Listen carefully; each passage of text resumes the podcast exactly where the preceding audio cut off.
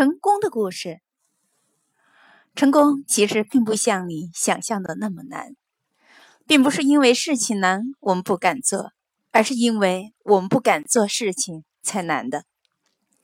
一九六五年，一位韩国学生到剑桥大学主修心理学，在喝下午茶的时候，他常到学校的咖啡厅或茶座听一些成功人士聊天。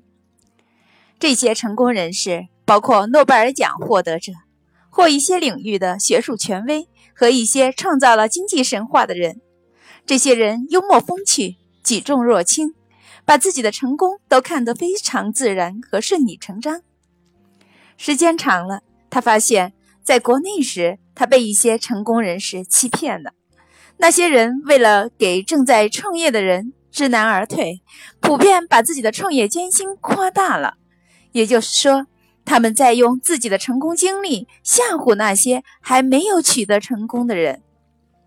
作为心理学的学生，他认为很有必要对韩国成功人士的心态加以研究。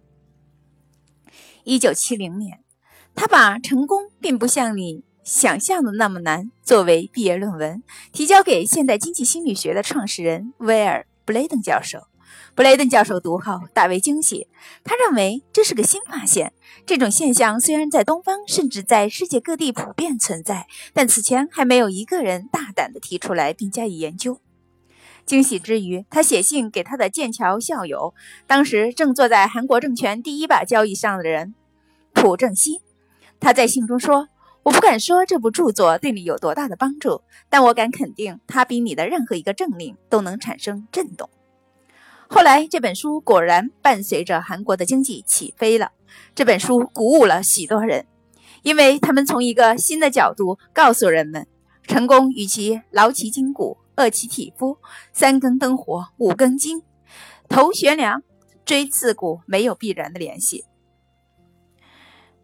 只要你对一某一事业感兴趣，长久的坚持下去，就会成功。因为上帝赋予你的时间和智慧够你圆满做完一件事情。后来，这位青年也取得了成功，他成了韩国泛业汽车公司的总总裁。人生中的许多事情，只要想做，都能做到；该克服的困难也都能克服，用不着什么钢铁般的意志，更用不着什么技巧或谋略。